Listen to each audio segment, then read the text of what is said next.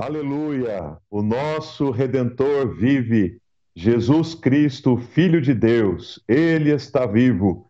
E esta é a razão da nossa alegria, da nossa exultação e do nosso louvor ao Senhor agora. Porque ele é bom e porque a misericórdia do Senhor dura para todo sempre. Que essa graça maravilhosa, a graça da vida de Jesus, continue transbordando sobre o seu coração, hoje à noite e sempre, de maneira muito especial, neste domingo da Páscoa, o domingo da ressurreição, em lugares diferentes, mas celebrando algo em vida e a vitória do Senhor Jesus. Tenho certeza que você tem sido edificado pela palavra, pelas canções, e agora seremos edificados também pela reflexão da palavra de Deus que vai nos conduzir ao momento tão especial da Santa Ceia. Confesso para vocês que é preciso é, equilibrar as emoções aqui, né? Porque após ver e acompanhar as postagens de vocês aí nas redes sociais com a nossa hashtag, ah, é muito emocionante, a saudade é muito grande. Vocês fizeram mesas lindas, prepararam a ceia de maneira cap do mundo bonito, todo mundo preparado para o culto. Puxa vida, isso transborda o coração da gente de alegria. Então, obrigado mesmo por você ter é, aderido né, e estar aqui participando com a gente. E que Deus, agora, de maneira muito especial, fale ao seu coração. Quero compartilhar com vocês nesta noite de Páscoa, neste domingo da ressurreição, sobre o tema A Ressurreição da Esperança. Eu confesso para vocês que Talvez se eu fosse pregar uma mensagem no domingo de Páscoa em alguns anos atrás, ou em outros momentos do meu ministério, talvez o tema da mensagem que eu iria propor fosse a esperança da ressurreição. e, e, sobre a esperança da ressurreição, da expectativa, né, que tomou conta do coração das pessoas naqueles dias entre a sexta-feira e o domingo, entre a morte e a ressurreição de Jesus. Então, a esperança da ressurreição, todo mundo aguardando ansioso na expectativa pela ressurreição. Porém, neste ano que nós estamos passando, nossa segunda Páscoa, nesse período da pandemia, Deus colocou no meu coração compartilhar com vocês sobre o contrário, a ressurreição da esperança. Porque, infelizmente, o que nós temos visto na sociedade em geral, e isso tem afetado grandemente o povo de Deus também, é que muitas vezes a esperança tem enfraquecido, tem desfalecido, a esperança tem para algumas pessoas até mesmo morrido. Tenho ouvido de algumas pessoas em, em televisão, em noticiários, até mesmo conversando com algumas pessoas, dizendo assim: Olha, pastor, eu não tenho a menor esperança. Eu não tenho esperança de que isso possa mudar, eu não tenho esperança no país, eu não tenho esperança numa série de coisas. Então significa que a esperança morreu. E quando a esperança morre, querido, só há uma solução, que é a ressurreição da esperança. Eu creio que o domingo de Páscoa é um tempo mais do que tudo para nós clamarmos ao Senhor, para que Ele, pelo seu poder, que da morte traz a vida, para que Ele faça ressurgir no nosso coração esse poder maravilhoso da ressurreição. Então, quero ler com vocês no Evangelho de João, capítulo 20. Quero ler apenas dois versículos, o 30 e o 31. São os dois últimos versículos que encerram o capítulo 20 os dois últimos é, versículos do capítulo 20 de João, que conta para gente a ressurreição. Então, se você dá uma olhadinha aí na sua Bíblia, em João 20, a partir do versículo 1, está contando ali que no primeiro dia da semana, de madrugada, Maria Madalena foi ao sepulcro, depois Jesus aparece aos discípulos, depois Jesus tem uma conversa com, com Tomé, uma semana depois, e no finalzinho, é, Jesus aparece na casa em que os discípulos estavam reunidos, e no finalzinho do capítulo, quase no finalzinho do livro, nós temos esses dois versículos sobre os quais eu quero basear fundamentar nossa reflexão nesse domingo especial de Páscoa. Então, é o Evangelho de João, capítulo 20, versículos 30 e 31. Você pode acompanhar pela sua Bíblia ou aqui na tela também conosco, tá bom? Diz assim a palavra do Senhor. Na verdade, Jesus fez diante dos seus discípulos muitos outros sinais que não estão escritos neste livro, no livro de João. Estes, porém, foram registrados para que vocês creiam que Jesus é o Cristo, o Filho de Deus, e para que, crendo nele, tenham vida em seu nome. Vou ler o versículo 31. para que vocês creiam que Jesus é o Cristo, o Filho de Deus. Tenham vida em seu nome. Vamos orar mais uma vez? Vamos falar com Deus numa palavra de oração? Deus e nosso Pai querido, nós queremos te louvar e te agradecer pela tua igreja agora reunida em torno da tua mesa, para comermos o pão, para bebermos o cálice. Te agradecemos pelo teu povo reunido diante da tua palavra e pedimos ao Senhor que, pela misericórdia e pela grandeza do teu nome, o Senhor fale conosco agora nesta reflexão. Usa, Senhor, e inspira a minha vida para transmitir o recado que o Senhor colocou no meu coração que o Senhor quer levar para o teu povo nesta hora, aquele coração que mais precisa ouvir, ó Deus, a tua voz hoje à noite, que ouça, que acolha, que receba esta palavra no nome, no poder e na autoridade de Jesus. Se há alguém, ó Deus, cujo coração a esperança já morreu, que em nome de Jesus, hoje à noite, seja o tempo da ressurreição da esperança, para que assim, ó Deus, a gente possa viver com alegria, com paz na certeza que o Senhor tem cuidado de nós e na certeza de que o Senhor sempre cuidará. Abençoe agora o teu povo, Pai, e fala ao nosso coração. Nós oramos agradecidos em nome e para a glória de Jesus. Amém, Senhor. Amém. Meus queridos, quero começar esta reflexão mencionando aqui uma citação, uma frase do autor, pastor, teólogo, chamado John Piper, que fala sobre a esperança. Ele diz que o alvo de tudo aquilo uh, pelo qual, é, pelo que Deus nos faz passar, é esperança. O alvo de tudo aquilo pelo que Deus nos faz passar é esperança. Deus quer que sintamos esperança inabalável em todas as nossas tribulações. Então, na visão de Piper, a esperança não é apenas uma experiência cristã que nós vivemos quando tudo vai bem, quando as coisas vão bem. A esperança, sobretudo, é uma experiência que nós temos com Deus frente às tribulações. Em outras palavras, seria dizer mais ou menos assim: quando nós estamos passando por um de paz, de bonança, a vivenciar a, a, a, a esperança tem um sentido. Mas quando nós estamos passando por tribulações, por lutas, por dificuldades, a esperança ganha um sentido muito mais abrangente e muito mais poderoso. Torna-se muito mais poderosa esta experiência vivenciada na presença do Senhor. Alguns especialistas, mais especificamente os psicólogos da linha da psicologia positiva, dizem que pessoas com altos conteúdos de esperança obtêm melhor desempenho acadêmico, são mais são pessoas mais criativas para encontrar soluções para a vida, para os seus problemas, chegam com maior frequência em seus objetivos e ainda possuem um elevado nível de consciência. Então vejam todos os benefícios que a esperança traz para a nossa vida, tanto do ponto de vista físico, quanto do ponto de vista emocional e também do ponto de vista espiritual. Agora, se a esperança é tão importante assim ah, e, e transforma tanto a nossa vida, por que é que as pessoas perdem a esperança? Existem vários motivos pelos quais alguém pode perder a esperança. Eu quero mencionar agora. O primeiro deles é que normalmente as pessoas perdem a esperança porque depositaram toda a esperança que tinham e tiveram uma grande decepção e uma grande frustração. Ou seja, decepcionaram por aquilo que sempre depositaram a sua confiança. Pessoas que sempre depositaram a confiança em alguém, pessoas que sempre depositaram a confiança no governo, pessoas que sempre depositaram a confiança na, na ciência, pessoas que sempre depositaram a confiança numa promessa, pessoas que sempre depositaram a sua confiança em determinada situação, a sua esperança, uh, e talvez tenham se decepcionado e frustrado e fez com que isso uh, fizesse morrer dentro do seu coração a esperança. Segundo, as pessoas podem perder a esperança também porque elas, na verdade, esperaram ao invés de esperançar. São coisas diferentes. A espera é o aguardar, né? Você espera, espera, espera, e pode ser que aquilo chegue ou não. Pode ser que aquilo se concretize ou não.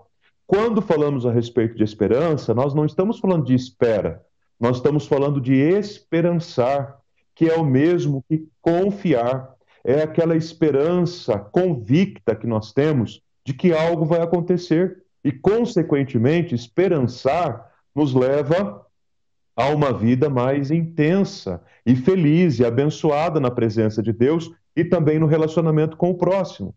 Em terceiro lugar, talvez as pessoas estejam perdendo a esperança também, porque têm experimentado na vida dores ah, que consideram é, completamente incapazes de suportar. Elas não se consideram capazes e fortes o suficientes para lidar com, alguma, com algumas dores. Dores de perdas, dores de enfermidade, dores de planos e sonhos frustrados. Enfim, nós estamos vivendo um período agora de perdas e dores. E talvez pela dor ser tão insuportável, eu tenho conversado com algumas pessoas enlutadas, por exemplo, que têm dito, eh, pastor, eu não vou suportar esta dor, eu não vou conseguir lidar com esta dor. E quando as pessoas não conseguem suportar a dor, elas têm uma tendência a perder a esperança com as coisas. E por último, em quarto lugar, dentre outros que nós poderíamos citar aqui, é porque também talvez as pessoas perderam a referência de esperança. É? Talvez porque depositaram e, e construíram um totem que representasse na sua vida a esperança. E a, a única esperança que não fala o nosso Deus, então talvez a esperança no coração tenha enfraquecido, tenha diminuído, tenha desaparecido e tenha até morrido por falta de referências no que diz respeito à esperança. Se a gente for ouvir única e exclusivamente a circular, nós perceberemos que não há de fato referência para a gente esperançar. Por isso que a gente precisa voltar os olhos para a palavra de Deus, por isso que a gente precisa ouvir a palavra de Deus, por isso que a gente precisa orar ao Senhor, por isso que a gente precisa buscar mais a Deus, por isso que a gente precisa estar em comunhão e em sintonia com Ele. Afinal de contas, há um ditado popular que diz o seguinte: a esperança é a última que morre. E aí o mais pessimista vai completar o ditado dizendo assim: é, mas ela morre. A esperança é a última que morre. Bom, se ela é a última que morre, significa que em, algum momento da nossa vida ela morre.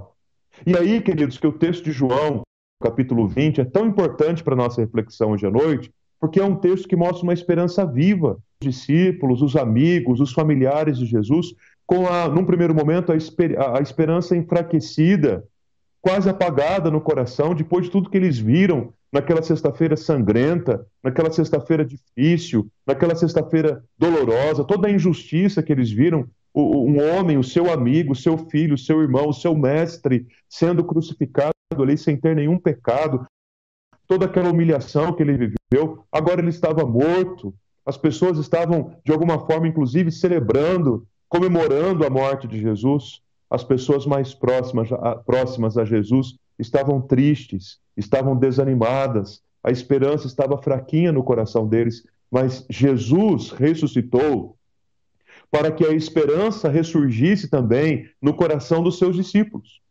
E não apenas dos seus discípulos que estavam tristes e abatidos naquele domingo da ressurreição, mas todos os discípulos de Jesus em todos os lugares, em todos os tempos, inclusive sobre a minha vida e sobre a sua vida também. Jesus ressuscitou para garantir a ressurreição da nossa esperança, a ressurreição da nossa alegria. E quando eu olho para o Evangelho de João, capítulo 20, eu penso um pouco nessa relação entre é, o próprio João e Jesus, o João e a ressurreição. Uma relação muito interessante entre o discípulo amado e o mestre amado. Quero mencionar quatro momentos aqui do Evangelho de João que mostram a relação especial entre Jesus o mestre amado e o seu discípulo amado. Primeiro, nós chegamos à conclusão, olhando logo para o início do Evangelho de João, que nós estamos diante daquele que é o Evangelho mais teológico dos Evangelhos da Bíblia. São mais teológica, de escrever e de narrar os fatos a respeito da, da, da, vida de Jesus, do ministério de Jesus, sendo profundo, né? apresentando uma teologia sólida e densa. O Evangelho de João é utilizado, portanto, nos nossos dias tanto para estudar a Bíblia com alguém que está dando os primeiros passos na fé, como é estudado nos grandes seminários para poder compreender a, prof a profundidade teológica que esse texto carrega. Segundo, João, o discípulo amado, foi um homem que teve uma, a, a sua vida transformada por Jesus e a sua vida transformada pelo encontro que teve com Jesus. No Evangelho de Marcos, capítulo 3, a palavra de Deus nos conta que é, João era um, conhecido como um, um filho de Boanerges, um filho do trovão, um homem temperamental, um homem que em um determinado momento do ministério, mestre, se o senhor quiser, a gente ora agora ao Senhor para pedir fogo do céu para queimar esse povo todo. mas é um homem que foi transformado pelo poder e pela graça de Deus, de tal forma que se tornou, tornou um homem amoroso, um homem manso, um homem de um, de um coração completamente cheio do Espírito Santo. Quando a gente lê as três cartas de João, que estão lá no finalzinho da Bíblia, a gente vê esse amor ali extrapolando as letras, saltando aos nossos olhos. Quando a gente lê o Apocalipse, pensa que João escreveu aquilo que viu na ilha de Pátimos, no momento de tanta adversidade e sofrimento, a gente só pode dizer que foi escrito por alguém que teve a vida transformada, impactada pela graça de Jesus, transformando a sua própria essência, transformando a sua própria história. Terceiro, esse relacionamento entre o discípulo amado e o mestre amado também é marcado num determinado momento por uma insegurança que fica no coração de João e do seu irmão Tiago, porque eles perguntam assim para falar dos eventos do fim ah, e de que ele estará junto com o Pai assentado no seu trono. Tiago e João, de acordo com Marcos capítulo 10, estão preocupados em saber quem é que vai sentar à direita e à esquerda de Jesus.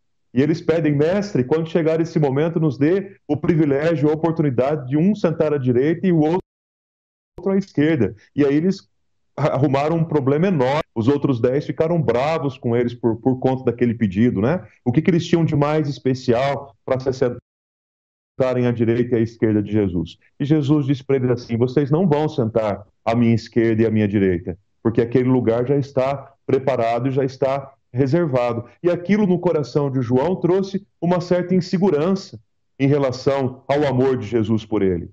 Trouxe uma certa inquietação no coração de Jesus em relação à sua caminhada com o Mestre. Porém, queridos, essa, essa insegurança ela foi completamente restaurada, de acordo com o Evangelho de João, capítulo 13, quando João é convidado por Jesus para sentar-se ao seu lado. Ele inclina a sua cabeça no peito de Jesus, portanto, o seu lugar na mesa era ao lado de Jesus. E foi ao lado de Jesus que ele foi amigo e companheiro até o final, como nós vimos no culto das sete palavras na sexta-feira. Eu queria destacar essa como a quarta evidência desse relacionamento especial. O amigo e o companheiro de Jesus até o fim foi justamente o apóstolo João. A pergunta é: onde é que estavam Pedro? Onde é que estava Pedro? Onde é que estava Mateus? Onde é que estava o próprio Tiago? Onde é que estavam os demais? O evangelho faz lado de Jesus até o fim estava ali João, tanto que Jesus disse à sua mãe: Mulher, eis aí o teu filho, disse a João, filho, eis aí a sua mãe. Portanto, queridos, quando nós olhamos para o Evangelho de João, nós precisamos entender a mensagem do Evangelho de João olhando para o primeiro capítulo e para o capítulo 20. Versículos 1 e 2, nós encontramos a seguinte expressão, a seguinte verdade. No princípio era o Verbo, o Verbo estava com Deus e o Verbo era Deus. Ele estava no princípio com Deus. Então ele começa o evangelho usando a mesma expressão que aparece no primeiro livro da Bíblia, Gênesis capítulo 1, versículo 1, no princípio, para dizer que Jesus Cristo é o próprio Deus. E agora o próprio Deus se faz carne para habitar entre nós cheio de glória, cheio de graça, cheio de verdade, para dar a conhecer a nós a glória do Pai.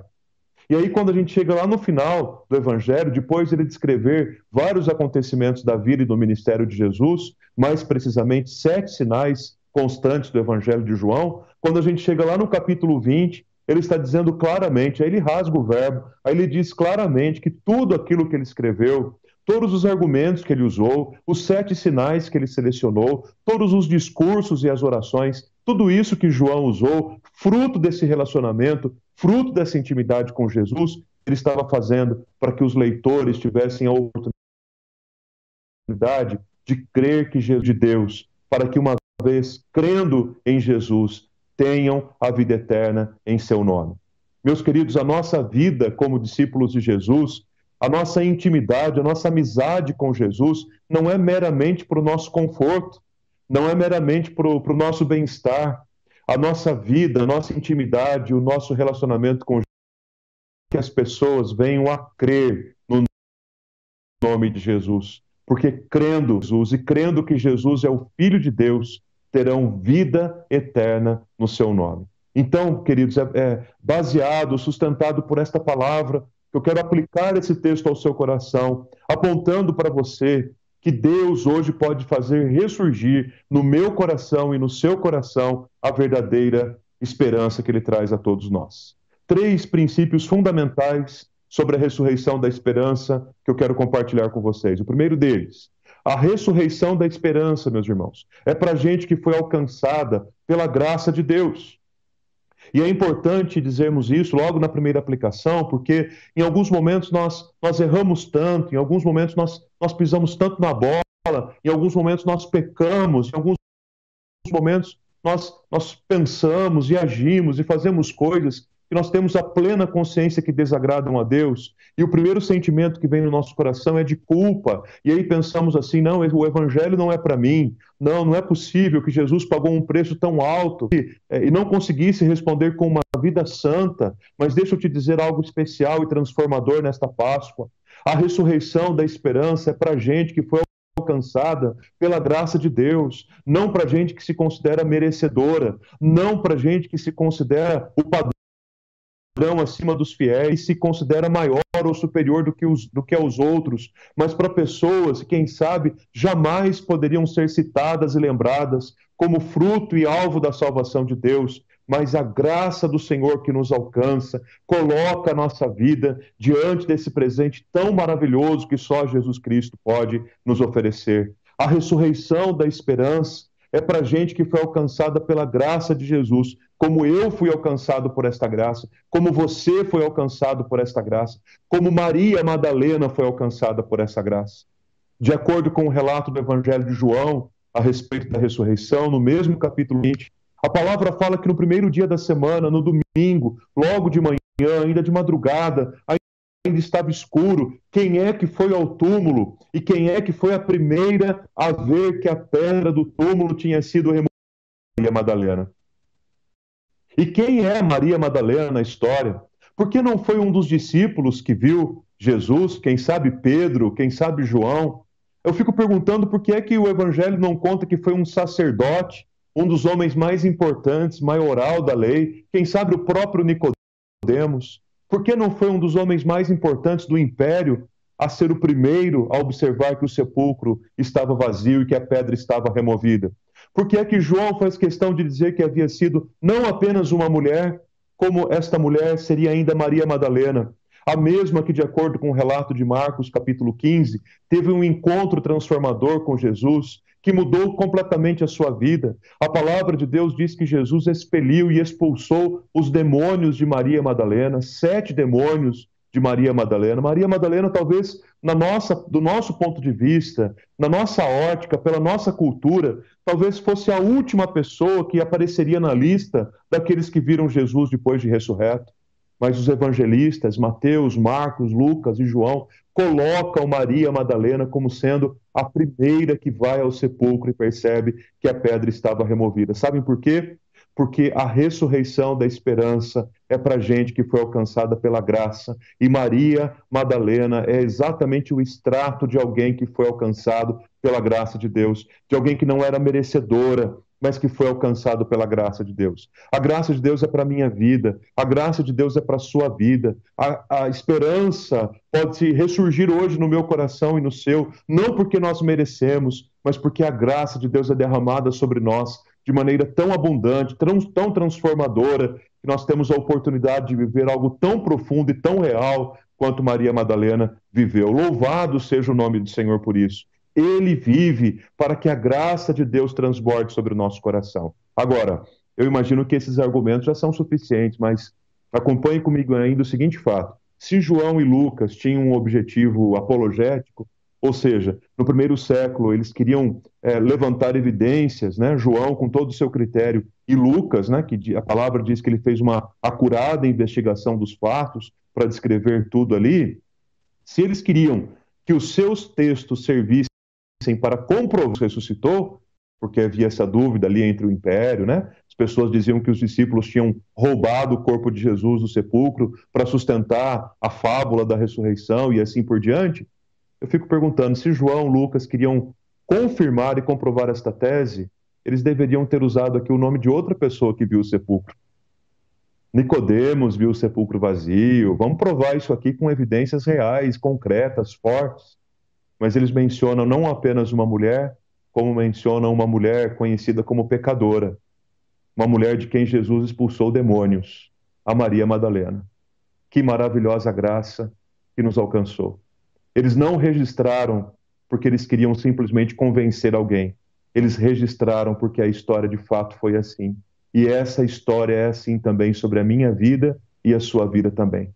Ainda que a gente não tenha nada a oferecer ao Senhor, ainda assim Ele derrama sobre nós a sua graça. Segundo, a ressurreição da esperança, meus queridos. A ressurreição da esperança é para a gente pelo encontro com Jesus. E aqui eu quero trabalhar um pouquinho um sentimento muito comum que nós estamos vivendo nesses dias, um sentimento e, uma, e um posicionamento muito comum na vida de qualquer ser humano, uh, uma emoção muito comum na vida de qualquer ser humano, mas que de um ano para cá ganhou ainda mais ênfase, que é o medo. A ressurreição da esperança é para a gente que foi visitada pelo encontro com Jesus, porque Jesus faz é, desaparecer, faz sumir todo medo, ele acalma o nosso coração diante do medo. E todos nós carregamos algum tipo de medo, especialmente nesse contexto que estamos vivendo. As pessoas têm medo de ficar em casa, têm medo de sair nas ruas, têm medo de deixar de trabalhar, têm medo de ir trabalhar, têm medo de adoecer, têm medo de tomar medicamentos, têm medo da vacina, têm medo de ficar sem tomar a vacina, têm medo de tudo que está acontecendo. O medo é algo que vai nos acompanhar durante toda a nossa jornada. Nós estamos sujeitos ao medo até o fim da nossa existência.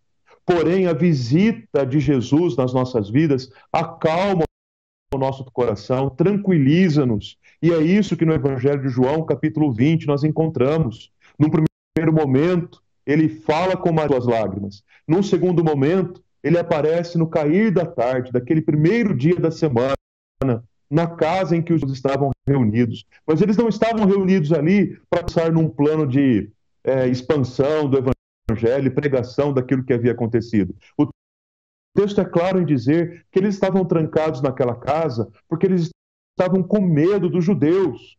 E Jesus aparece de maneira maravilhosa, miraculosa. E esta, esta expressão não é em vão em João, não é apenas a localização geográfica. Jesus se coloca no centro da vida daqueles homens para dizer assim: olha, por um tempo foi importante que vocês estivessem aqui a portas trancadas, mas o lugar da igreja, a missão do discípulo não acontece numa casa de portas trancadas. Pode até ser que por um tempo precisemos ficar em casas de portas trancadas, mas a grande missão que Jesus tem para os seus discípulos é para o mundo. Talvez o medo esteja encolhendo você, talvez o medo esteja oprimindo você, talvez o medo esteja te tirando a esperança do seu coração. Vamos clamar hoje à noite para que o Senhor Jesus faça ressurgir no seu coração a verdadeira esperança da companhia de Jesus, da visita de Jesus. Vamos orar para que Jesus se coloque hoje no meio da nossa sala, mais do que isso, no meio do nosso coração, no meio da nossa vida e proclame a nós a mesma coisa que proclamou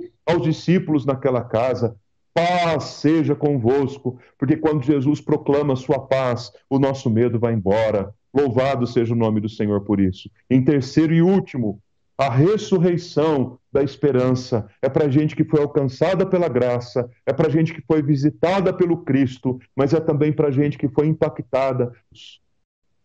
Eu não sei qual desses três momentos de João capítulo 20 representa melhor a sua vida nesse momento se você está como Maria Madalena, se sentindo um pecador, que se não for pela graça de Deus, você jamais poderá se relacionar com Jesus, talvez chorando tanto que nem consiga perceber a presença de Jesus ao seu lado, assim como Maria Madalena o confundiu com o jardineiro do sepulcro. Talvez você esteja como os discípulos, trancados em casa, com, com o coração cheio de medo, cheio de temor, cheio de inseguranças ou talvez você esteja, ou talvez a melhor figura, o melhor personagem que represente você aqui em João capítulo 20 é esse último que quero mencionar aqui agora, o Tomé. O Tomé que ficou conhecido como aquele que precisou ver para crer. Mas a ressurreição da esperança nos ensina ainda que a esperança pode ressurgir para a gente que foi completamente impactada pela compaixão de Jesus. Quando Jesus apareceu na casa em que os discípulos estavam trancados, por alguma razão Tomé não estava lá. E depois Jesus desapareceu e durante a semana os discípulos conversaram e os discípulos disseram para Tomé: Tomé, você não sabe o que aconteceu lá na casa quando a gente estava trancado. O mestre apareceu no meio da gente. Sabe o que foi que Tomé disse? Tomé disse para eles assim: Pois eu só acredito vendo. Pois eu só acredito se eu ver os sinais nas suas mãos. Eu só acredito se eu ver o seu lado. eu só acredito vendo. Pois é, João capítulo 20 conta que uma semana depois, os discípulos estavam numa casa de novo, agora já não trancados, não com medo, e Tomé agora estava junto. Jesus se coloca no meio deles de novo. E Tomé apresenta a Jesus a sua incapacidade de crer. Eu só mesmo crerei que é o Senhor se eu puder tocar, se eu puder ver as suas mãos, se eu puder ver o seu lado. E qual que é a resposta que Jesus dá para Tomé? Meus irmãos, sejamos sinceros, qual a resposta que você daria? Tipo assim, olha, tudo bem, eu ressurgi, estou aqui, se você não creu, o prejuízo era de quem? Jesus ou o prejuízo era de Tomé? No entanto, meus irmãos, Jesus não, não rechaça Tomé, Jesus não ridiculariza Tomé, Jesus não humilha Tomé diante dos outros discípulos, Jesus não expulsa Tomé do grupo dos discípulos, Jesus não lhe dá uma lição, uma bronca. Jesus simplesmente diz para ele: se você precisa ver as minhas mãos, aqui estão. Se você precisa ver o meu lado, aqui está. Põe o dedo. Põe o dedo aqui, veja as minhas mãos. Estenda também a sua mão e ponha no meu lado. Tomé, não seja incrédulo, mas seja crente. Ah, meus irmãos amados, como nós estamos precisando ser mais crentes. Crentes no Senhor Jesus. Mas se você não tem conseguido crer o suficiente, eu quero dizer que o Senhor Jesus trata você com compaixão. E a compaixão de Jesus causa um impacto tão grande na vida da gente que a gente começa a crer. João capítulo 20, versículo 31. A ressurreição da esperança é para gente como eu e como você. A ressurreição da esperança é para gente que precisa da graça, como eu e como você. A ressurreição da esperança é para gente que está cheio de medo, como eu e talvez você. A ressurreição da esperança é para gente que não consegue crer da maneira como deveria, mas tem um contato com a compaixão de Jesus que transforma a nossa vida. A ressurreição da esperança é para que a nossa vida seja um grande sinal para que as pessoas creiam que Jesus é o Filho de Deus e, uma vez crendo, tenham a vida eterna. É por isso, queridos, que o mundo continua dizendo que a esperança é a última que morre. Mas os discípulos de Jesus, firmados na palavra de Deus, dizem o seguinte: a esperança, na verdade, porque a esperança já morreu. A esperança já morreu e também já ressuscitou. O nome da esperança é Jesus Cristo, o Filho do Deus vivo. Creia nele e você terá a vida eterna. Creia nele e você terá o contato com a graça de Deus. Creia nele e você terá contato com a visita de Jesus. Creia nele e você terá contato com a compaixão de Jesus, mesmo quando você não consegue crer da maneira como deveria. Tenha contato com Jesus e você terá a experiência da esperança viva no seu coração como diz em Hebreus capítulo 6, versículos de 17 a 19. Por isso, Deus, quando quis mostrar com mais clareza aos herdeiros da promessa que o seu propósito era imutável, confirmou com um juramento. Ele fez isso para que, mediante duas coisas imutáveis, nas quais é impossível que Deus minta, nós, os que urgem, tenhamos forte alento para tomar posse da esperança que nos foi proposta. Vamos hoje à noite tomar posse da esperança que nos foi proposta? Versículo 19. Temos esta esperança por âncora da alma. E qual que é o objetivo da âncora? Manter-nos seguros. Temos esta esperança por âncora da alma. Esperança segura e firme para a glória de Deus Pai. Meus irmãos queridos, que este domingo de Páscoa, que este domingo da ressurreição, que esse domingo da vida e da vitória de Jesus, nosso coração esteja alegre, esteja em festa, porque Jesus ressuscitou para nos acolher na sua graça, para nos acolher na, na, diante do nosso medo e nos dar paz, para nos acolher diante da nossa incredulidade transbordar a nossa vida da sua compaixão, para que assim a gente viva proclamando o amor de Deus, o nome de Jesus, para que o mundo creia e crendo tenha nele, tenha nele a vida eterna também. Nós vamos agora participar da mesa do Senhor. Eu convido você aí na sua casa, agora é um momento familiar, agora é um momento da família, agora é um momento do povo que está reunido. E por favor, entendam o que eu vou dizer como família. Às vezes você você você mora sozinho, às vezes as pessoas da sua família não professam a mesma fé que você, mas nós estamos referindo-nos aqui à família muito mais abrangente, a família da fé. E olha que interessante, dois movimentos interessantes. Vocês sabem que nós celebramos a ceia porque Jesus celebrou a ceia com os discípulos nos dias da festa da Páscoa. Não foi isso? Por isso que tem a última ceia, né? nos dias da Páscoa. Portanto, é um fato que se refere a Êxodo capítulo 12, que é a Páscoa instituída por Deus lá no, na saída do Egito ao seu povo. E o que foi que Deus mandou o povo fazer? Se reunir a família fosse pequena, reunir a família para celebrar a mesa, celebrar a ceia, celebrar a Páscoa. E qual era a outra coisa, capítulo 12? Que a Páscoa deveria ser celebrada nas casas e que as portas deveriam ficar trancadas. Ninguém deveria sair. Até que o anjo da, da morte, da destruição passasse, ninguém deveria sair, porque aquelas casas que estavam marcadas pelo sangue do cordeiro não seriam jamais afetadas. Meus queridos, que significativo que se tornou isso para nós esse ano, né? Em meio a uma pandemia tão grande, onde tantas pessoas têm morrido.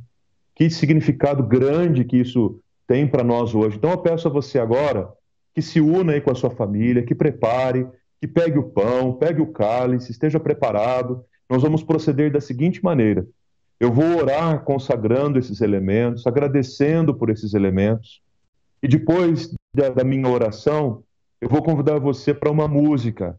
Esta música é uma música de reflexão. E enquanto a música acontece, você comerá o pão e beberá o cálice. Normalmente na igreja, primeiro a gente come o pão, depois a gente bebe o cálice, para todo mundo fazer isso junto. Mas a ideia da ceia é um banquete, é uma refeição. Então, talvez hoje o seu pedacinho de pão não precise ser tão pequeno, a quantidade do seu suco não precisa ser tão pequena assim.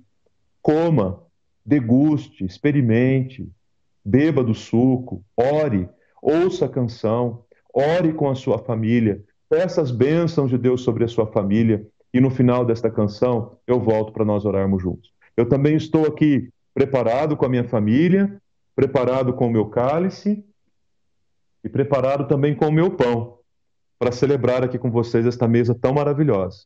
Porque naquela noite tão maravilhosa e redentora que o Senhor Jesus celebrou a Páscoa com os discípulos, ele partiu o pão com os discípulos e lhes repartiu, dizendo: isto é o por vós. Comei dele todos e fazei em memória de mim.